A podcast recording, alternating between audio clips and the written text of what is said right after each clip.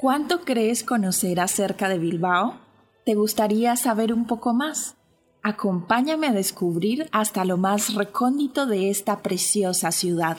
Estás escuchando Crónica de Bilbao. Bienvenidos a un nuevo episodio de Crónica de Bilbao.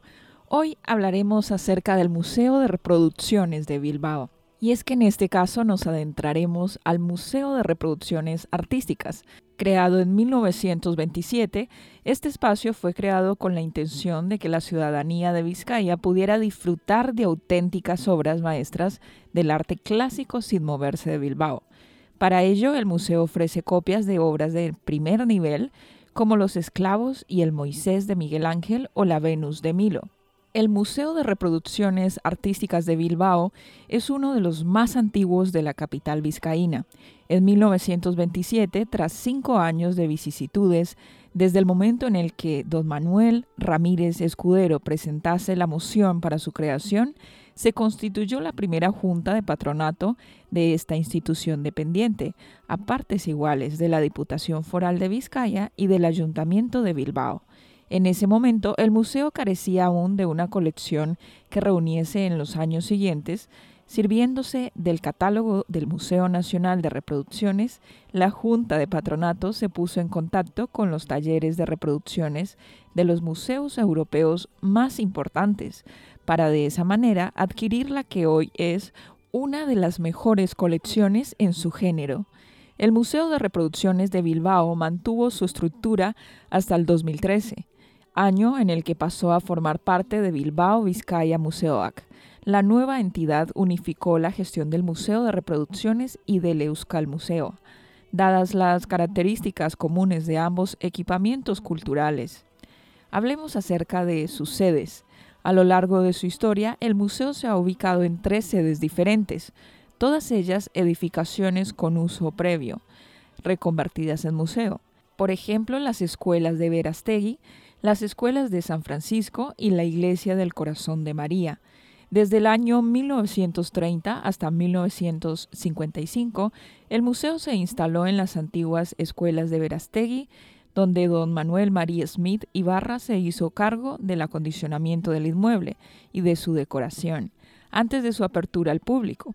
La decoración de la nueva institución se inspiró en las famosas pinturas de San Isidro de León. Las instalaciones se quedaron pequeñas pronto y entre los años 1950 y 1951 se acometieron algunas reformas para ampliar y mejorar el espacio expositivo. Se abrió un nuevo acceso por la calle Colón de la Reategui, se acondicionó un salón como biblioteca y sala de reuniones de la Junta y se dotó a la institución con un nuevo tocador. Sin embargo, el museo permanecería poco tiempo más en su ubicación fundacional. En 1955, el ministro de Justicia dispuso la eliminación del edificio para la creación, en su lugar, del juzgado. La premura en el desplazamiento del edificio fue tal que dio comienzo sin que se hubiera definido una nueva sede para el museo. En el año 1955 el museo acabó trasladándose a San Francisco, en concreto al edificio de las antiguas escuelas del barrio, situado en la calle Conde Mirasol.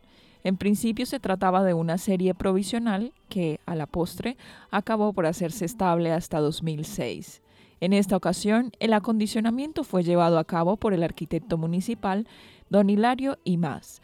Desde su traslado, el museo se vio afectado por continuos problemas de humedades y goteras, a lo que hay que añadir una reducción del espacio expositivo a menos de la mitad del que ocupaba en Verastegui.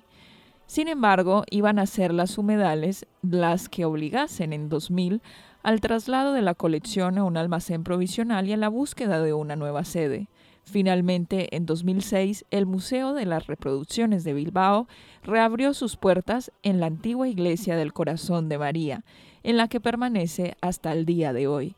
Hasta aquí hemos llegado al final de este episodio, en el cual hemos conocido un poco más acerca de la historia del Museo de las Reproducciones.